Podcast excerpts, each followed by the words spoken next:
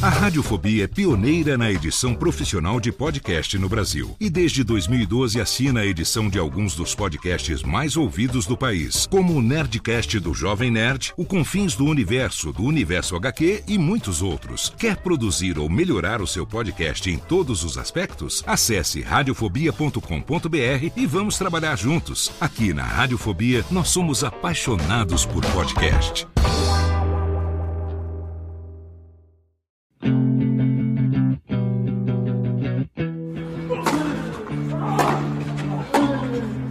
Drop Shot na paralela. A cobertura do primeiro Grande Slam do ano.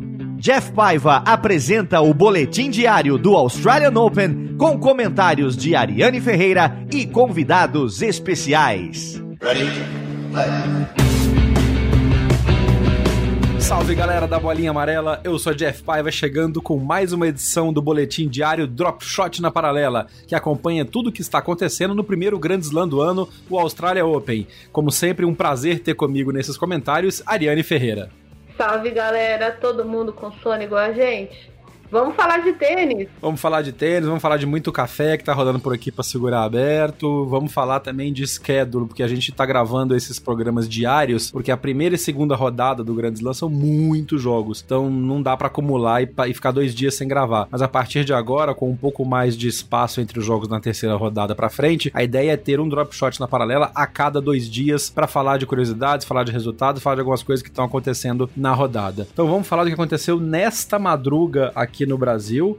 Hoje, 17 de janeiro, quinta-feira. Tá acabando, enquanto a gente tá gravando aqui, tá acabando a último, o último jogo da rodada, que é o jogo feminino da conta com a Muguruza, e teve bastante resultado interessante. Vamos começar falando do masculino, Ariane. É, alguns resultados esperados, algumas surpresas, mas assim, é, uma das coisas que a gente já comentou ontem e que hoje continua acontecendo, menos um pouco do masculino, mais do feminino, mas de uma maneira geral, uma tendência é a nova geração chegou para chegar mesmo, né? E tá dando trabalho pra galera mais velha. Sim, tá dando trabalho. O maior exemplo disso foi o Popirim contra o Team, apesar de a gente, daqui a pouco a gente fala sobre a situação do Dominic Thiem, que acabou abandonando a partida no terceiro set, e o menino o Bolt que surpreendeu a experiência do interminável também, né? Porque ele é interminável, o Gilles Simon. E a gente teve o Borna Authority também numa grande apresentação, mesmo com lesão. A nova geração tá dando as caras e tá mostrando pra gente que a gente não tem o que temer a respeito do futuro do tênis. Eu não sei, eu não sei se eu tô preparado para viver num mundo que não tem o backhand do Vavrinka, o backhand do do Federer ou a, a tenacidade do Djokovic. Mas é óbvio, isso vai acontecer, o tempo tá chegando, o tempo dele está chegando, e é bom ver que tem uma nova geração surgindo que não vai ficar perdida como aquela geração intermediária que a gente fala sempre, que é o Dimitrov da vida, o próprio Carreno Busta, que é um pouco mais novo que o Dimitrov, mas que sempre estava ali batendo, não conseguia subir muito. É, tem alguns jogadores que eu chamo essa geração, geração do meio, que vai acabar sendo atropelado pela geração mais nova que tá chegando e tá chegando com muita força. Já que você comentou, vamos puxar então logo o resultado do Popperin contra o Tim, porque, ok, o Dominic Tim se retirou do jogo, mas estava tomando já de 2 sets a 0. Ou seja, era uma fatura praticamente liquidada. Vamos falar primeiro do nível do Popperin para depois falar o que aconteceu com o Dominic Tim. E rima o nome dos dois, é muito engraçado. Temos uma rima. Então, o Popirin, que deve ter ascendência russa e provavelmente é por isso que joga tênis, tem 19 anos. Uh, é um jogador bastante sólido, alto, saca bem. Acho que tem muita margem de melhora para esse saque, pela altura dele, pela forma dele. Mas ele é um jogador que tem me impressionado bastante pela forma como ele tem trabalhado, principalmente com o primeiro serviço e ele tem se posicionado mais dentro da quadra. Para o jogador com o tamanho dele, ah, por exemplo, a gente tem mania de falar muito do Sarbi, que é aquela recepção de saque do Federer que está quase lá na linha do T. É, esse menino ele gosta de receber o saque ali bem rente da linha de base mesmo. Uh, quando ele abre para receber saque aberto, ele abre muito. Então, ele tem um jeito diferente de receber saque. É curioso ver esse garoto jogando tênis. É um talento puro mesmo.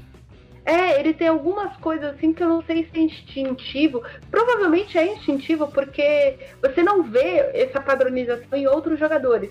E a gente conhece a formação de tênis na Austrália. Uh, por isso que normalmente a Austrália ela carrega vários jogadores de uma vez. Porque a formação é muito parecida. Então, se o nível dos jogadores é muito alto, há vários jogadores em níveis de talento muito alto. Se o nível é mediano, a maioria dos jogadores é mediano. A gente viu isso, né? Se tiveram grandes jogadores nos anos 90 na Austrália, aí a gente, a Austrália praticamente viveu de Leighton Hewitt durante uma década. E, e aí sim, aí as meninas despontaram, tal. A gente teve um monte de meninas, entre elas a Samantha Stossur, que ganhou dois, dois Grand Slams.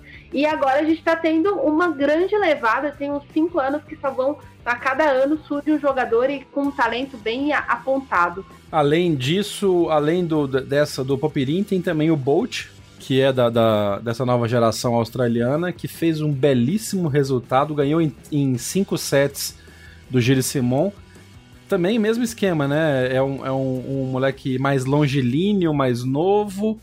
Entrou como wildcard dentro da política da, da, da Tênis Austrália de trazer esses novos talentos para bater a cara, para botar a cara para bater. E teve uma força mental muito grande, porque foi um jogo equilibrado. Foi um jogo que ninguém, ninguém saiu e teve que recuperar. Foi um set para cada um: 2-6, 6-4, 4-6, 7-6 e 6-4. O ponto de inflexão aí parece ter sido o quarto set em que o tiebreak foi a 10 a 8 E mesmo assim, o, o, o quinto set é bem disputado entre os dois, definido uma única quebra.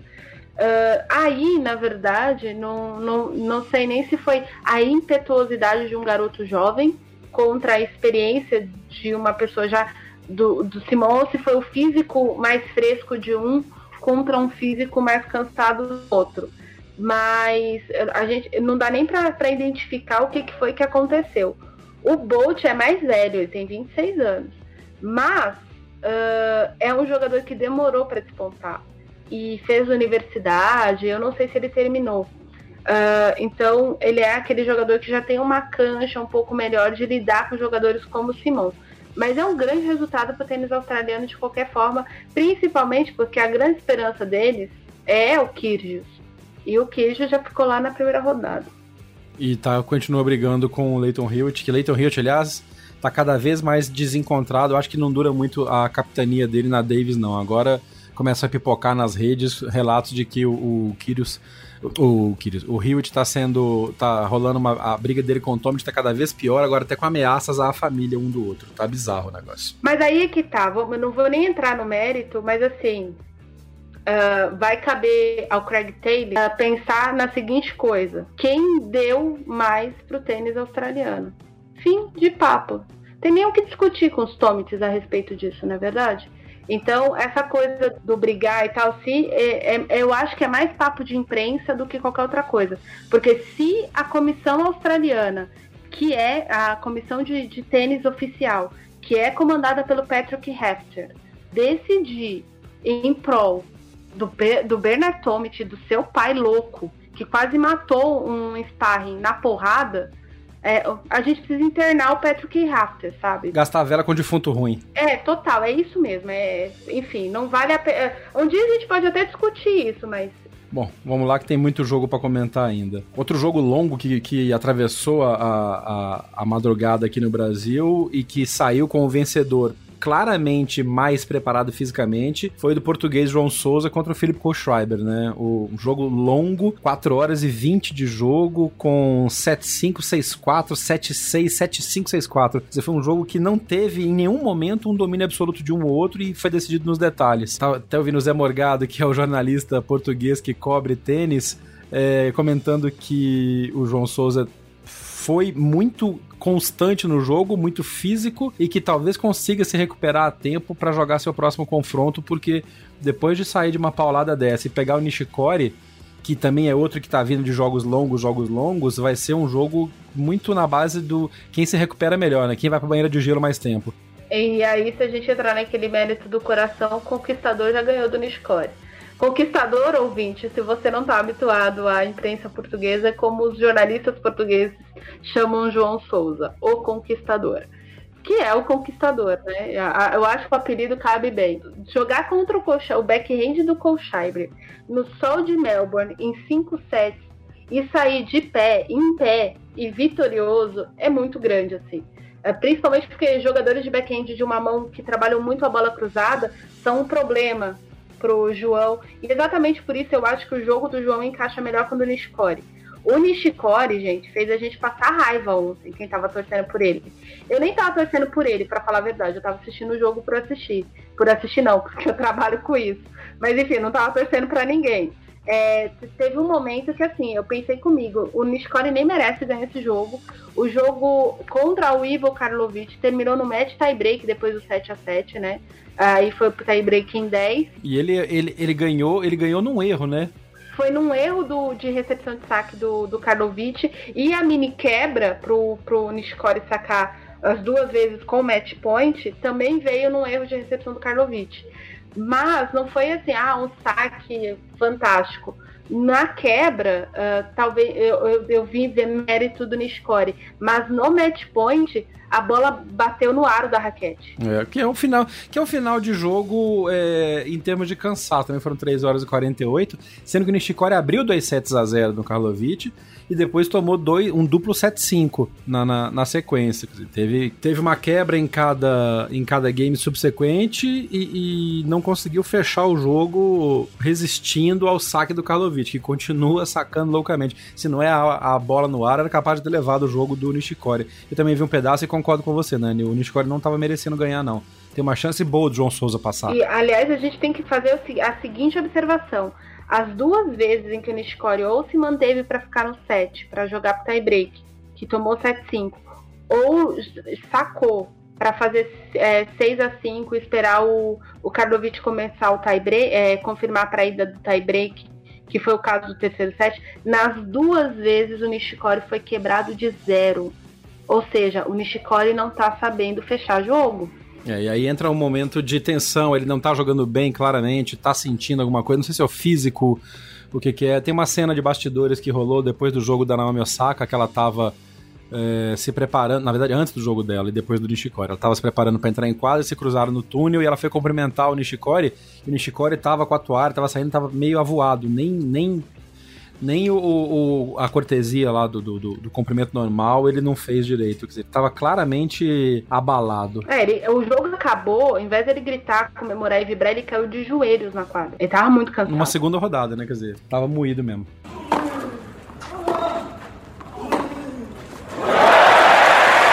Seguindo aqui na, na, no resultado dos masculinos, eu queria destacar, primeiro, as vitórias que foram rápidas e tranquilas. O Chapovalov passou o Taro Daniel em três sets. O Borna Korid, que a gente já falou que é um dos, dos, dos talentos novos que tá surgindo, tá vindo bem, passou tranquilo em cima do Fuxovitz, apesar das contusões. Os dois, uma hora lá, chamaram os fisioterapeutas ao mesmo tempo. Teve que entrar dois fisioterapeutas em quadra. Foi logo antes do break da chuva que teve em Melbourne, acabou ajudando na recuperação. E o Korid passou 4, 3 e 4 contra o Fuxovitz. Fábio Fonini teve um pouco mais de dificuldade contra o Leonardo Maier, embora o placar e o, e o, o, horário do jogo não coincidam, porque foi em 2 horas e 20, que para 3 sets é tranquilo, mas foi 7-6, 6-3, 7-6. O Maier não vendeu muito barato a vitória do, pro Fonini, não, né? Muito jogo ainda 40 iguais, muito game ainda 40 iguais, aí fica difícil. Pontos longos, pontos de Roland Garros, sabe?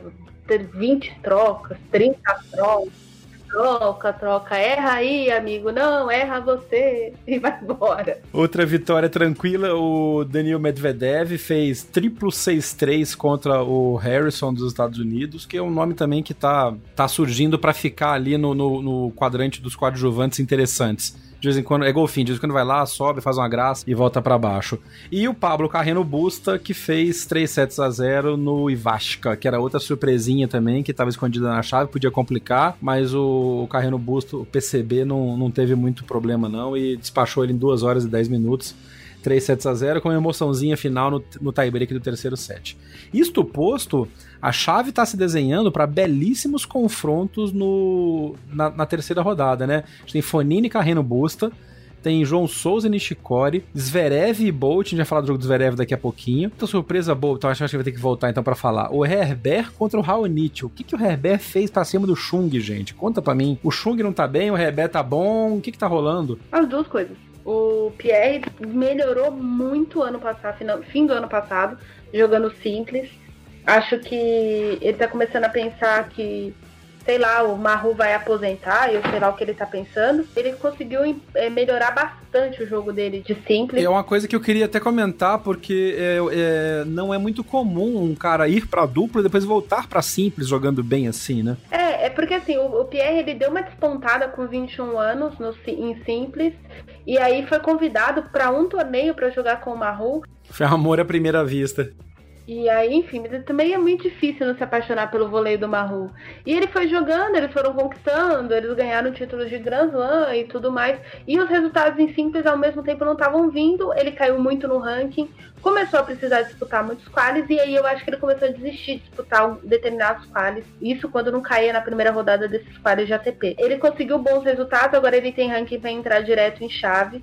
Ele tem jogado muito bem. O grande foco, assim, do do jogo dele tá, tem sido o saque. Acho que até por conta das duplas e, e por conta de influência do Maru, ele melhorou muito o saque. O Maru é um duplista que saca muito bem e o Pierre Hugo Zerbe hoje em dia saca melhor que o parceiro. Então isso foi um ponto é, muito importante. O, agora, o ponto crucial da, derro da derrota do Chung, no caso, que foi semifinalista no passado, é que o Chung, eu não sei se ele ainda não se recuperou plenamente fisicamente, se o problema dele é mental, mas o garoto não tem jogado bem. Na hora de definir, ele encolhe o braço, na hora de se impor, ele não ele saca tático. Uh, mesmo de primeiro serviço, ele saca tático. Ele, quando ele arrisca uh, de saque de meio de, de quadro na linha ali do T, ele normalmente manda a bola muito longe. Então, eu não sei exatamente o que está acontecendo, provavelmente é mais ordem mental do que física, e aí, o Pierre Zerber não tem nada a ver com isso, né? Foi lá e meteu tranquilo. Não, tem que montar para cima do cara e ganhar. É.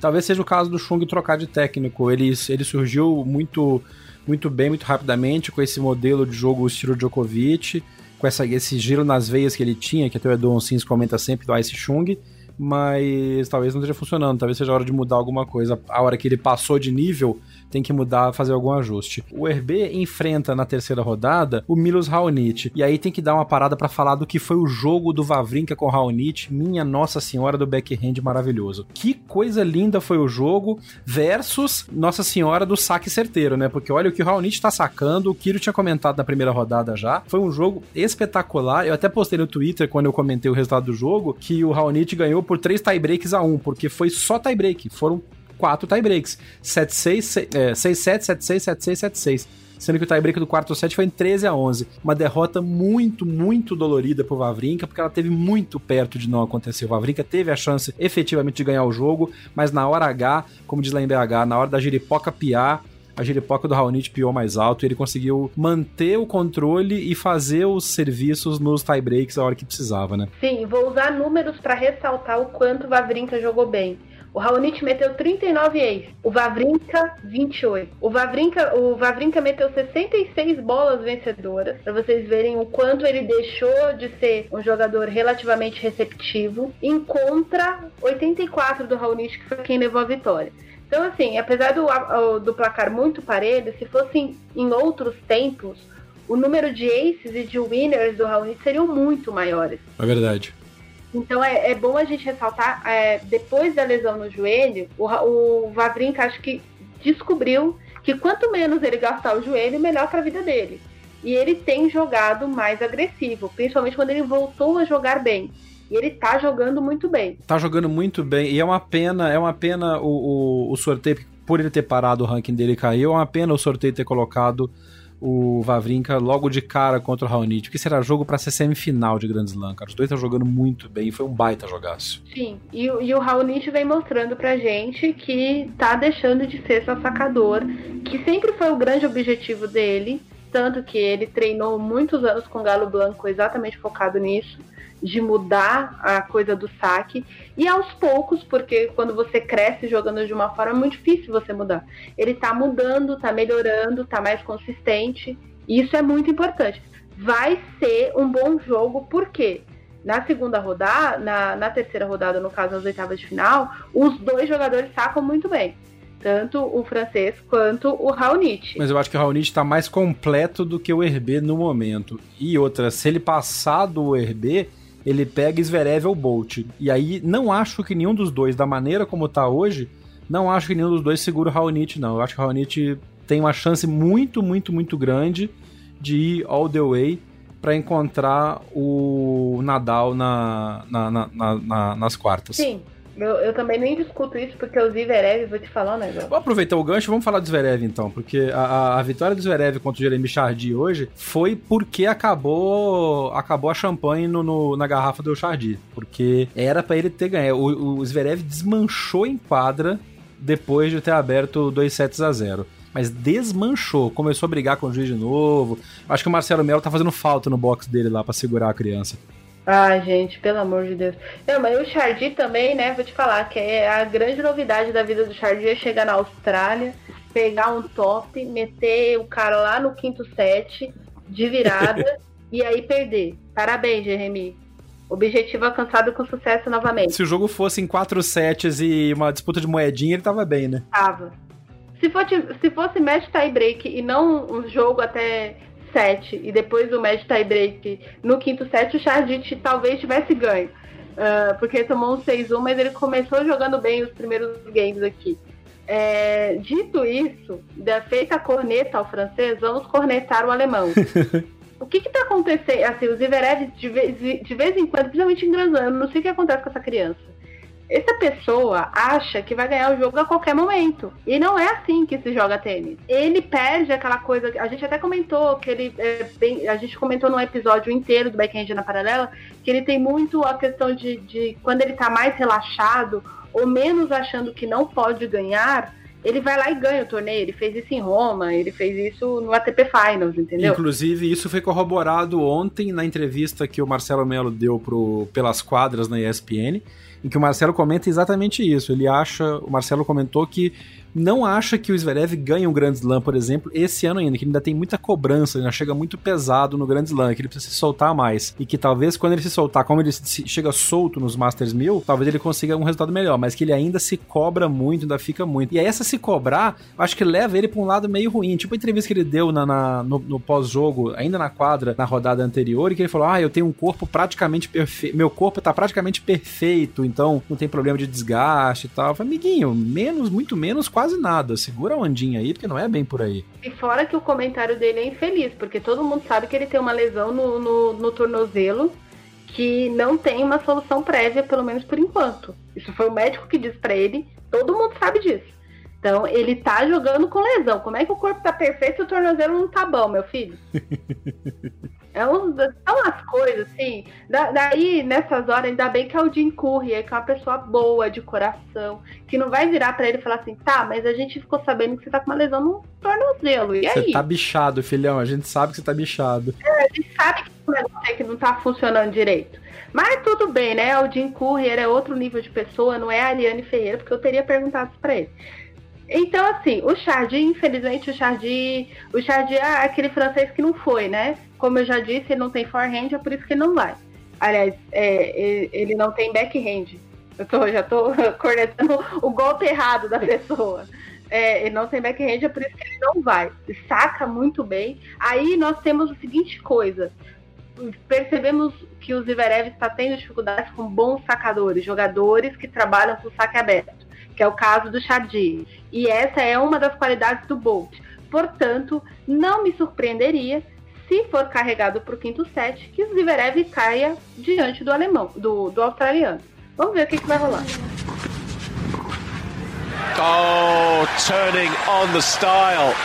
Vamos falar de duplas então. Ontem, quando a gente estava gravando o programa, tinha acabado o jogo de estreia do brasileiro Marcelo Demoliner. A gente acabou não comentando, mas vale o comentário hoje é, estreou muito bem, de novo trocando de, de, de dupla, né, Nani? O Demoliner ainda não conseguiu achar uma, uma dupla fixa.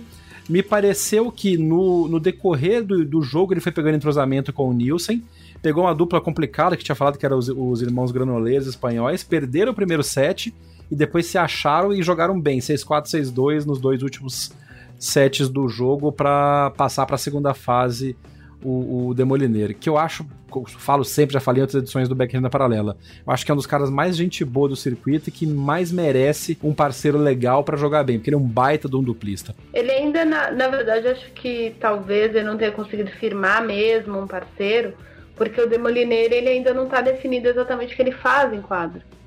Sabe? Por exemplo, o Marcelo é o cara da rede. O Bruno é o cara que trabalha bem no fundo de quadro e que faz a aproximação de rede sempre com muita velocidade e bate voleios de qualidade. A gente pode olhar vários outros uplistas, então, por exemplo, o Jamie Murray, ele sempre é mais é, frio na hora de sacar na decisão. Então, a, tanto é que a dupla, ele e o Bruno, sempre se, se colocam de, de jeito de que o Murray saque para definir sets e definir jogos. E eles ganharam até a Austrália no saque do, do, do, do Jamie Murray. Uh, e o Marcelo, por exemplo, ele sabe que ele de um jogador com ele que seja muito bom de, de fundo. Então ele, ele jogou tantos anos com o Dodi e agora tá com o Kubo exatamente por causa disso.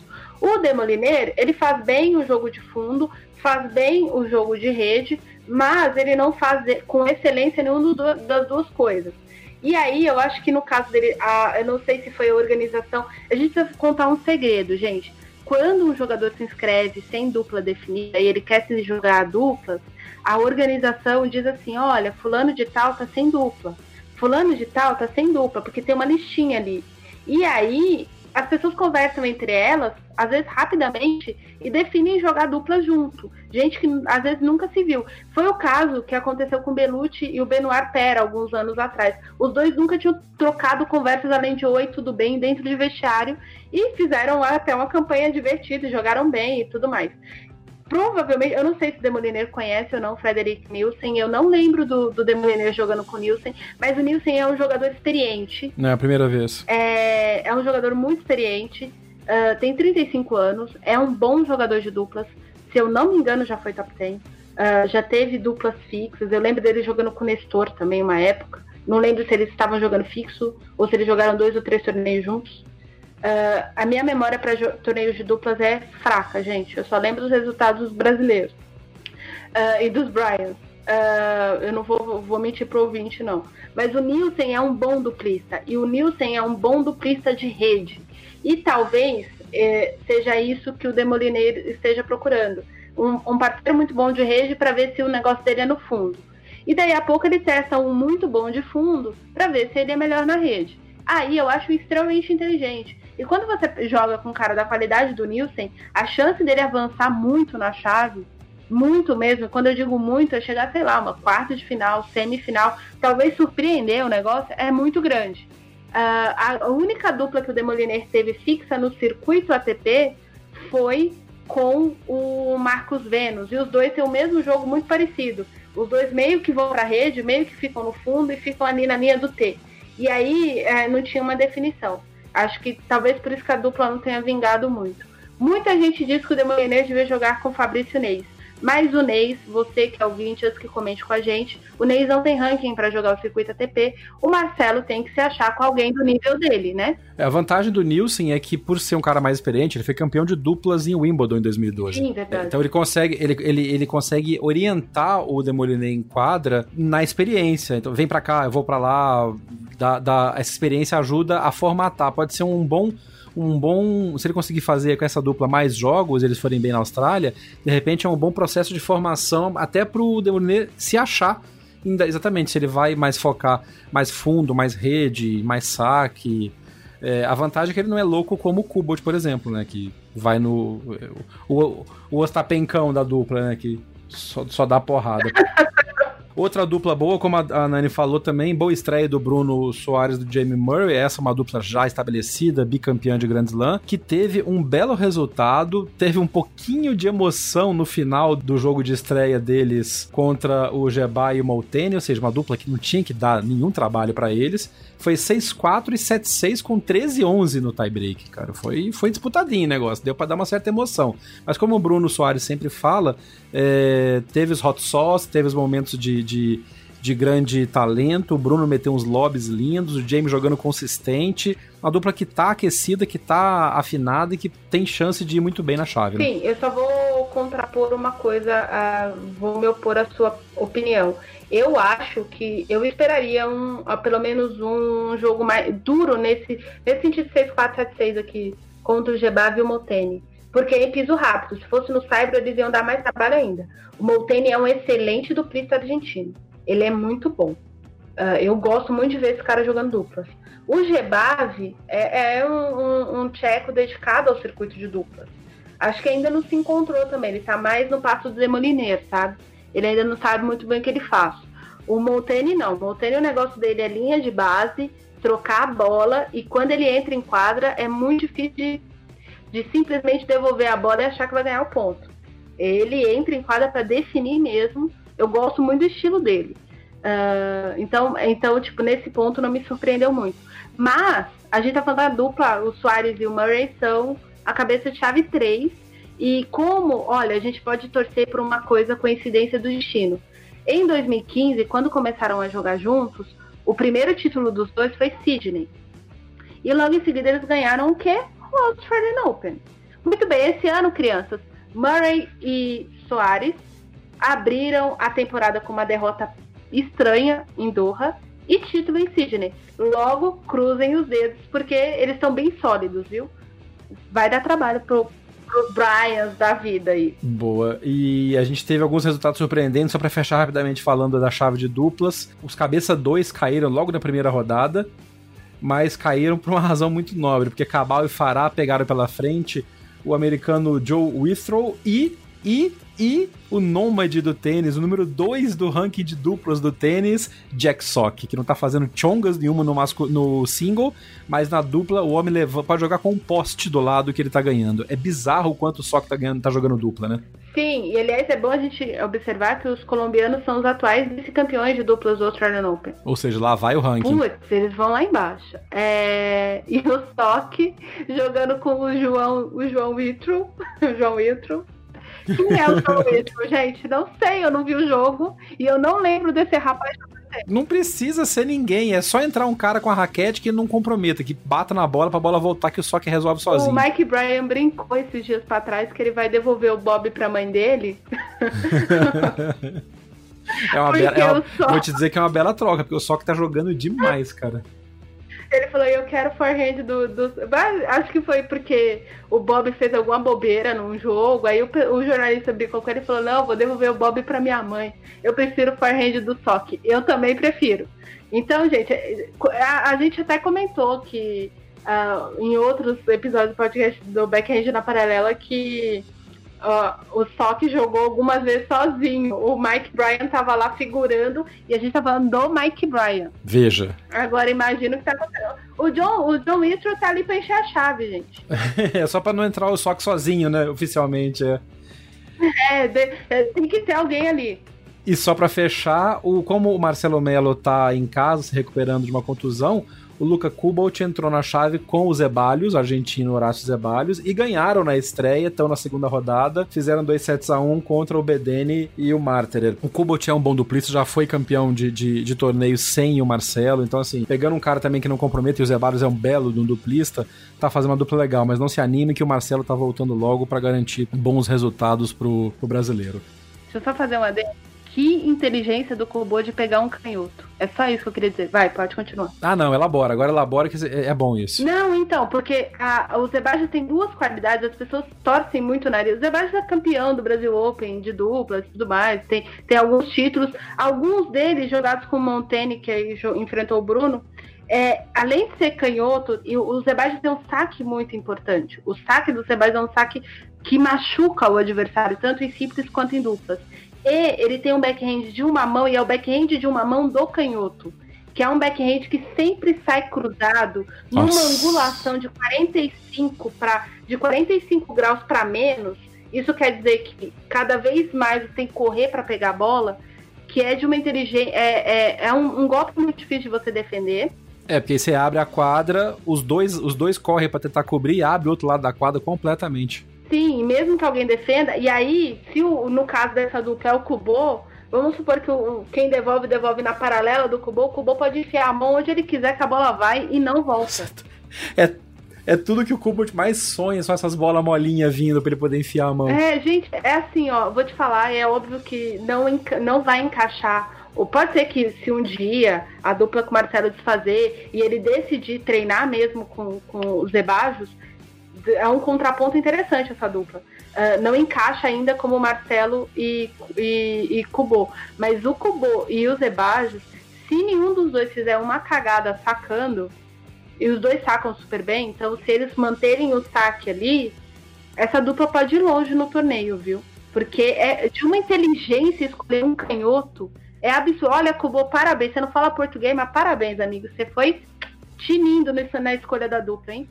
E para quem gosta de ver jogo de dupla, que é uma coisa rara de conseguir se ver na TV, de novo a gente faz a recomendação. O aplicativo do Australia Open, o site oficial do Australia Open, tem todas as quadras disponíveis ao vivo, passando jogos, então dá para ver muito jogo bom de dupla, tanto masculino quanto feminino. A gente tem muito tempo para falar agora, mas assim, a chave feminina de duplas também tá bem legal.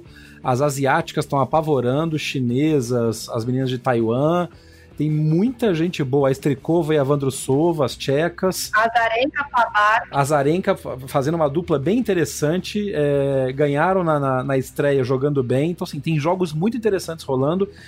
Fiquem ligados porque vale a pena acompanhar os jogos de dupla direto pelo aplicativo ou pelo site.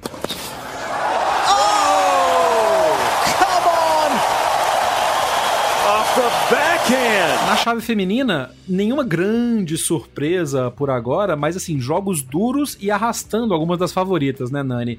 A Pliskova e a Halep viram a avó pela greta, como a gente diz lá em Minas, e tiveram que ir até 3 sets para segurar os seus resultados. A Halep, como a gente imaginava, ia ter trabalho um pouco com a Kenin, mas assim, ela teve trabalho demais com a Kenin, pro meu gosto. A menina é boa, né? A menina tem um futuro bom. Sim, e assim, a, a Kenin ganhou no tie break, mas porque a Halep não se impôs, cara. A Halep não se impôs. A gente tá falando da número um do mundo. Ela tem que se impor diante de uma garota que, tudo bem, acabou de ganhar seu primeiro WTA, vem de vitória, venceu bem na primeira rodada. Ela não devia, ela não devia se render diante de uma menina dessa. Uh, e aí é aquela coisa das primeiras rodadas na cabeça da Halep. Uh, no caso da Pliskova, a Pliskova enfrentou a Brangon e a Brangon é aquela norte-americana que a gente já sabe, ela chega no Grand Slam, ela dá trabalho, dá trabalho, dá trabalho, mas ela sai com um pneu nas costas. é, é, sempre assim, gente. É, a corneta, Ariane, a corneta. Não, não é a corneta, mas é o que acontece. Não sei o que acontece na cabeça da garota. É uma jogadora que joga bem, mas é uma jogadora que trabalha muito a pancada. Ela tem um estilão assim, parecido com a chará dela, a Madison Kiss. Só que a Kiss tem muito mais qualidade que ela. E aí, aí a giripoca pia, porque a dona Carolina Pliskova se deixou ter trabalho. Se deixou. Porque assim, ela perdeu o primeiro set de bobeira. A, a quebra que a, a Brandon teve foi na bobeira da Pliskova. E aí a Pliskova precisou correr dois sets porque quis. Tanto é que ela meteu 6-1, 6-0. É, o, o, o, final do jogo foi treino, né? Beleza. Ah, acordei, 6-4, tá bom, agora peraí que eu vou jogar. Engatou a segunda marcha e foi embora, meteu 1 e 0. É, então, é, então tipo, é umas coisas que ninguém explica. Porque assim, as pessoas, a, tanto a Pliskova quanto a, a Halep não iam fazer a Serena diante da Bouchard, né? 6-2, 6-2, que foi o caso da Serena com a Bouchard. Mas elas podiam ter feito como a Osaka fez, com a Zidasnesk, uh, o... A própria Madison Kiss. Sim, a Svitolina. A Svitolina jogou super bem enquanto a Kuzmova. A Kuzmova vinha empolgada, é uma jogadora dura. Aliás, a Kuzmova é o tipo de jogadora que daria muito trabalho para a Elina jogando a chave mesmo. Tanto é que fez um 6-4 ali bem apertadinho no primeiro set. E Lini Svitolina que tá de namorado novo. É... Tá de namorado novo. Você chipa? Eu chipo muito, gente. Gael Monfils Ah, que bonitinho. Achei muito fofo, gente. É um, é um, é um casal. É, é uma coisa que a gente, assim, é complicado falar de coisas fora de quadro nesse ponto, mas é um casal um tanto quanto inesperado, né? Pelo perfil dos dois. Mas eu acho legal quando isso acontece. São duas personalidades que teoricamente não se não se completariam tanto e, e se descobrem gostando um do outro. Eu acho muito bacana esse tipo de coisa. Eu chipo. Como é que chama o casal? Monfitolina? É, pode ser. Eu não sou péssima pra criar nomes pra casais, tá? Eu só chipo mesmo. Eu apoio. E é aquelas coisas. Muita gente é, tem. As pessoas. Acho que aqui no Brasil as pessoas não têm muita percepção de como é a Eline Zitolina. Ela no juvenil, ela sempre se cobrou muito. Eu acompanho Zitolina desde que ela era número um do mundo no juvenil e ela era muito sisuda. Só que fora desse momento sisudo que ela precisava do resultado, a Zitolina é uma pessoa muito alegre. Então eu acho que ela é super perfeita para o Monfils, porque a, no caso do Monfils a gente tem já é, o Monfils já jogou no Brasil mais vezes e, e outros torneios, tal. Então ele é uma pessoa muito alegre. Vai, vai ser muito legal, gente. Se como a gente já sabe o que está acontecendo, torço para que sejam felizes, juntos ou separados, porque são duas pessoas muito bacanas. Feito esse adendo do momento fofoca Baiariane Ferreira, vamos voltar para mais uma. Fofocalizando. Fofocalizando Baiariane Ferreira. Vamos voltar só pro jogo da Vênus, que também foi em três sets.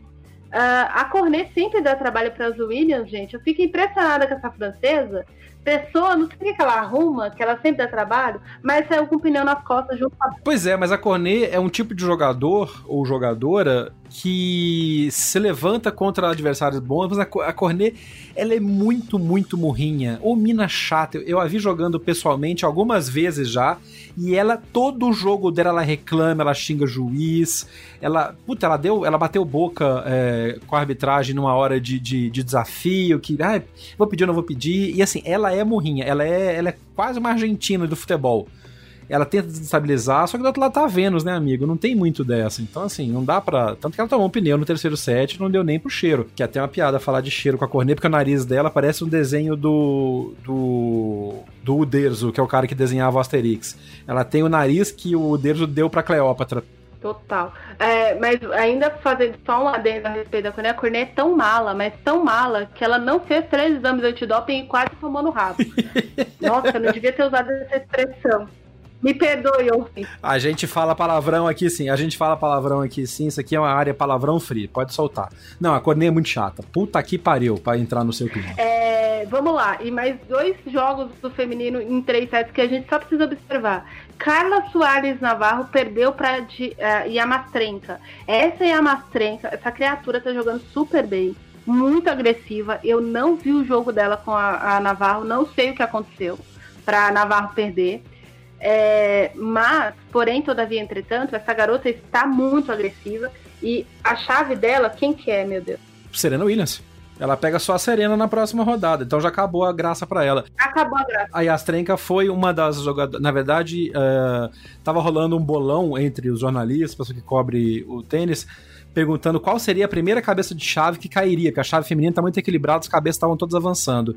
E a aposta principal na rodada de ontem é que a primeira cabeça de chave a cair seria Carla Soares Navarro, porque a Yastrenka é uma menina muito talentosa, é ucraniana, tá vindo com uma, uma, uma potência bem interessante e realmente a Soares não conseguiu, a Carla não conseguiu segurar a potência da menina no terceiro set, acabou o gás, estava bem desgastada a Carla Soares Navarro, tomou 6-1 no terceiro set. Essa menina vai dar um certo trabalho, além de ser a próxima, o próximo gráfico engraçadinho da ESPN americana, porque já começaram as comparações, então assim, quando a Yastrenka nasceu, a Serena já era número 8 do mundo, já era campeã de Grand Slam. Então prepare-se para comparações do estilo novinha versus veterana, o que você fazia enquanto a menina ainda era um espermatozoide no saco do papai.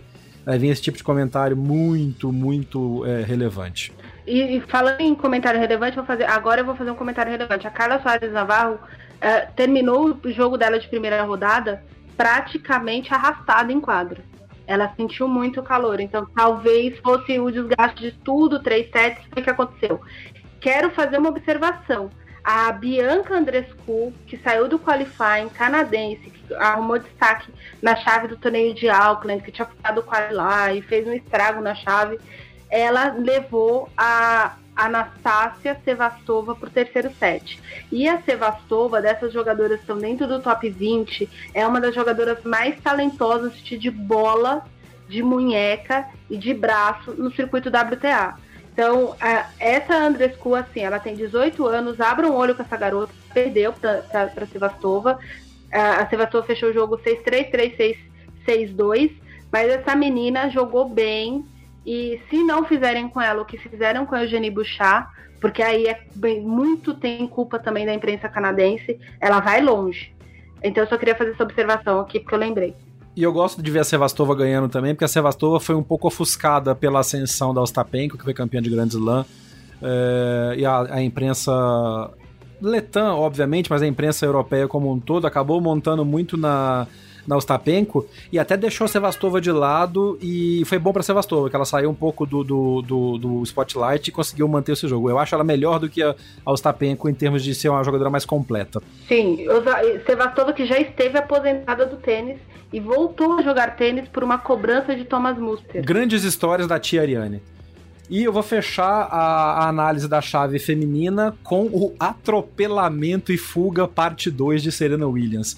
Ai, a Bouchard tá jogando bem. Ai, a Bouchard tá voltando. É, né? Toma 6-2, 6-2 em uma hora de jogo, passa na secretaria, paga a aula e vai embora fazer foto de novo pro Instagram, minha filha. Difícil, né, gente? Que situação complicada pra uma ex-top 5, cara. Puta merda. Eu acho triste. A expressão principal, a parte principal dessa expressão que você falou é ex a Bouchard fez o que ela precisa fazer, foi finalista de Wimbledon, foi semifinalista é, de. Onde foi? Roland Garros? Não? O US Open. Ela foi semifinalista na Austrália. Semi na Austrália e finalista de Wimbledon. Beleza, jogou bem, se descobriu modelo, se descobriu influencer, voltou a jogar bem agora no início do ano, mas não dava para enfrentar a Serena, gente. Desculpa. Tinha nego falando no Twitter que, ah, vamos ver, a Bouchard tá jogando bem. Não dá, cara, não dá. Desculpa, velho. O Serena tá, Serena tá voando, o Serena tá voando. Apesar de, confessamente, e aí volta uma coisa que a gente falou ontem, é, e tem muita gente que fica com é, com palpos de aranha para falar, eu também sou velho e uso expressões antigas. Fica em palpos de aranha para falar, Serena Williams está pesadaça. Precisa perder peso, porque atleta de alto rendimento, do jeito que ela tá, ela tá passando mais dificuldade, ela vai passar mais dificuldade do que precisaria passar quando começar a pegar adversárias mais mais consistentes ou mais rápidas, por exemplo pode ser que a chance da Yastremska seja abusar um pouco do físico da, da, da Serena. Se arrastar a Serena pro terceiro set, pode dar problema, porque apesar de ter atropelado a Bouchard, a Serena foi quebrada dois games seguidos no primeiro set. Podia ter sido mais complicado. É, aí é, é bem. É, é uma coisa bem intensa, né? Essa situação. Agora, quanto a Bouchard, é assim. É, nunca achei ela uma jogadora mediana, sempre achei ela uma jogadora boa mesmo. É, mas as pessoas confundem você gostar de uma pessoa com as reais possibilidades dela. A, a Bouchard não está em condições de enfrentar uma top 20, gente. Vocês vão me desculpar. É, mais mental. E não tá porque ela não estava treinando. Esse ano ela voltou a treinar. Ano passado ela estava numa festa de foto para isso, sessão daquilo, compromisso publicitário, que ela não treinava. Aí chegava, tomava, ela tomou acho que oito ou nove primeiras rodadas seguidas. Ela praticamente beluteou o ano passado inteiro. É, aliás, ela perdeu mais primeiras rodadas consecutivas que o Belucci ano passado. E esse negócio de. É, esse negócio de, de, de, modelo e tudo mais, história de Tianani, eu vou fazer a seguinte observação. A gente come, corneta muito a Garbine Muguruza, mas o treinador que tornou a Muguruza o que a Muguruza é, o Alejandro Mansigdor, desistiu de trabalhar com ela exatamente porque ela passou a fazer mais ensaios fotográficos para revista e anúncios do que treinar. E ele disse: se você quer ser tenista, você treina quando dá espaço dentro do seu descanso, desde que não te desgaste, você faz ensaio de moda para revista, você posa para seus patrocinadores, porque você precisa ganhar dinheiro, você precisa pagar meu salário. Mas na sua folga. Mas assim, a gente tem que ter um programa. no caso da Muguruza, a Muguruza nem é uma jogadora que fica 4, 5 horas em quadra. A Soares Navarro, por exemplo, precisa treinar 4 horas por dia. A Muguruza treina 2 horas com academia normalmente. Quando ela está em competição, ela treina duas horas somando o tempo de academia. A Muguruza não é uma jogadora que fica muito tempo em quadra, nunca foi. E mesmo assim o treinador falou para ela, pô, você tá treinando uma vez por semana, você tá querendo ganhar torneio de Grand? Aí, voltando para o exemplo da Muguruza, para a gente exemplificar muito assim é, do que a gente está falando da Bouchard, quando a, a Conchita Martinez entrou na equipe, uma semana antes de Wimbledon, a Conchita puxou a Muguruza e disse assim, ó, você não faz isso, não faz. E o que, que é não faz isso?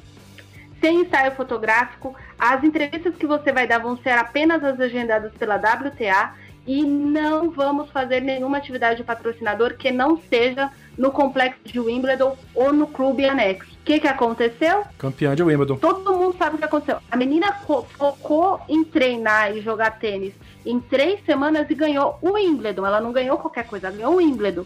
Portanto, é o que está acontecendo com a Bouchard. Se é falta de orientação, se é falta de foco dela, eu não sei. Mas se ela tá só fotografando e não tá treinando, não tem como a gente querer que, que ela ganhe, sei lá, faça perca de 6-4, 6-4 da Serena, gente. Não dá.